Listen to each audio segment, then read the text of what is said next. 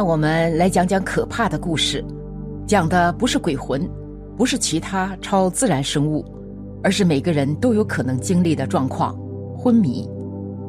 昏迷的时候，身体不会有反应，意识丧失，感觉就像死去了一样。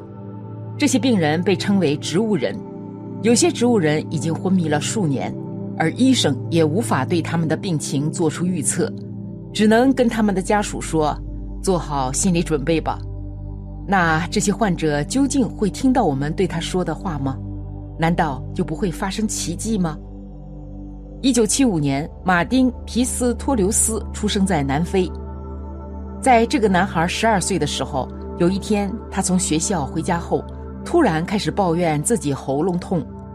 开始他只是随便吃了点药就去休息了，但此后马丁就再也无法回到学校，他的病情开始恶化，连医生也找不出真正的原因。几天后，他整个人已经完全失去反应。大部分时间都在沉睡着，很快他开始失忆，几天后完全陷入了昏迷状态。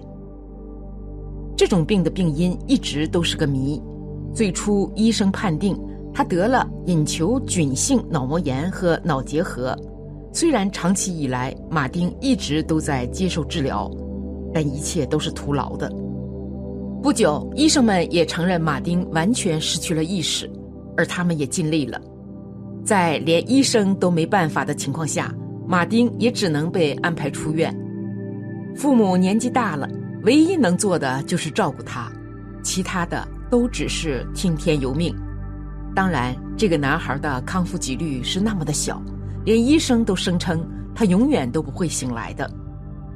在昏迷状态下，人很少会活得长久，但马丁却不同，他在家里待了十多年。每个人都认为他已经与外界失去了联系。马丁后来说自己在昏迷几年后，其实已经开始慢慢的恢复了意识。他说：“我的身体完全没有反应，一直处于一种昏迷状态。我迷失在无人的陆地上，但却没人能够来救我。”马丁回忆说，在他十七岁时，他其实就已经完全恢复了意识，虽然恢复了记忆。但他仍然无法开口说话，他觉得自己就像幽灵一样，大家都可以把他看穿，而他只能傻傻的看着别人对他视而不见。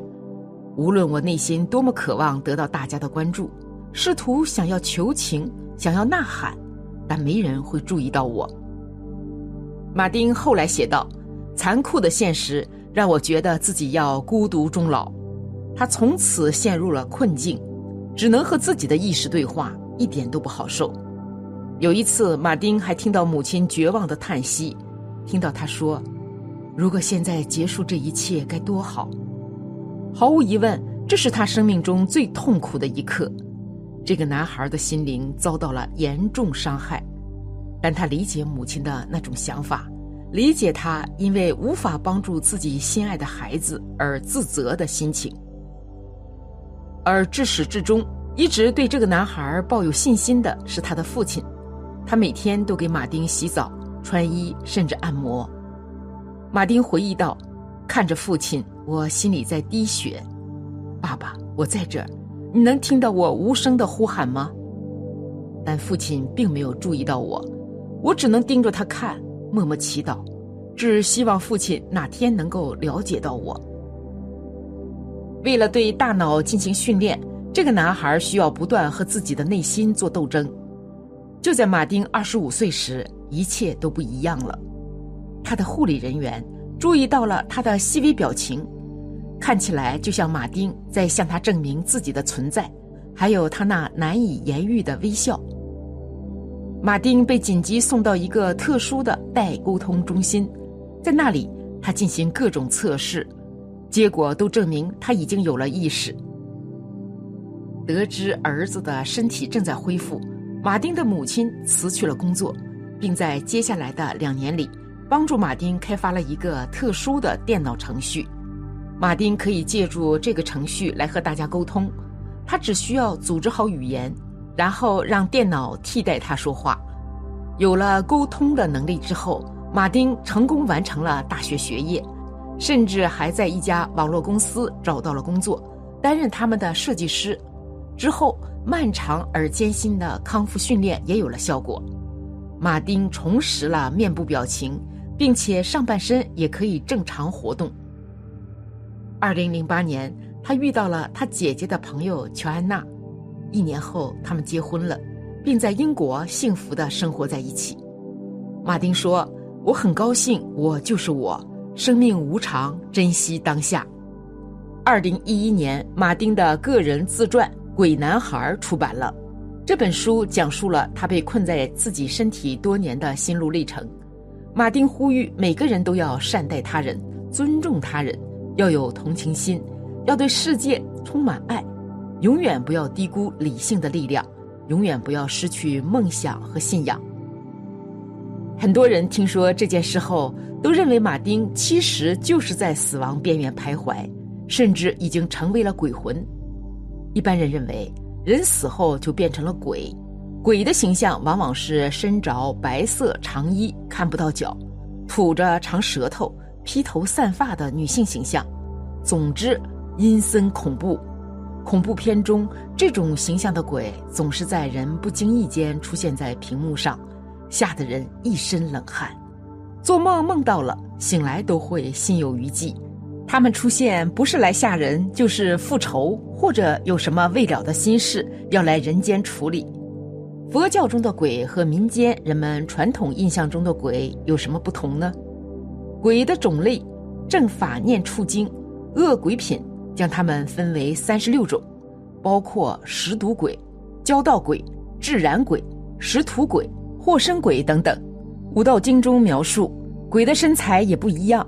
极大者身长一由旬，头如泰山；极小者如有知小儿，仅长三寸。鬼类的寿命长《阿含经》，鬼以人间一月为一日，乘此城月岁，后寿五百年，换算下来，差不多是人间一万五千年之久。正法念处经说，鬼寿五百岁，以人间十年为一昼夜，其寿命达人间一百八十万岁。佛教认为，人死后不一定变成鬼，有六道轮回供人选择。六道按照受苦等级轻重来排名，分别是天、人、阿修罗、畜生、鬼、地狱。前三者属三善道，后三者属三恶道。这个选择权完全在人自己手里。方法简单说就是存善心，做善事，将来自有好去处。佛教讲究因果，善有善报，恶有恶报。为什么是叫恶鬼道呢？不是恶鬼，坏事做得多了，符合鬼道的招生标准。佛教中的专有名词叫不善业感召，所以他们大多有个很大的肚子，咽喉细如针孔，长年累月吃不到食物，见到食物就鬼冲过去。但是咽喉太细了，吃不下去。还因为口中喷火，食物瞬间变成热炭一样，又饿又吃不到食物，痛苦万分，所以叫饿鬼道。他们被饿成什么样呢？高僧吐一口痰，恶鬼都要抢着去吃。有时候他们听到流水声，满心欢喜跑过去，可是到了那里，人类眼中清澈的河流，在他们眼前却变成一堆腐肉和脓血。真的很可怜，佛教中经常做法会，来超度这些恶鬼道的众生，希望他们离苦得乐。鬼在哪里？佛陀在《长阿含经》中详细回答了这个问题。经中说，鬼道众生和人是杂居的，只是人肉眼凡胎看不到而已。鬼有可能和人擦肩而过，但是主要还是在树林、旷野、墓地中比较多。而且数量远高于人类。那人该怕鬼吗？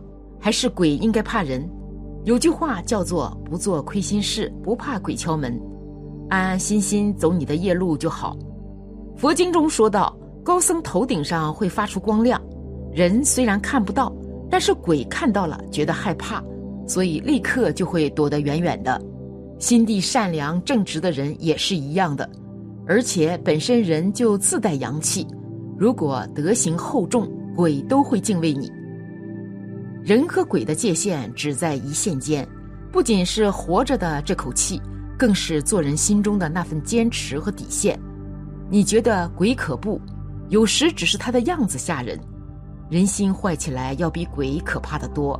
做人还是做鬼，完全在你自己的选择。好了，今天的分享就到这里了。如果你喜欢本期内容，请在视频下方点个赞。或者留言给出您的建议，还可以在右下角点击订阅和分享。您的支持是我最大的动力。咱们下期不见不散。在这里祝大家健康安泰。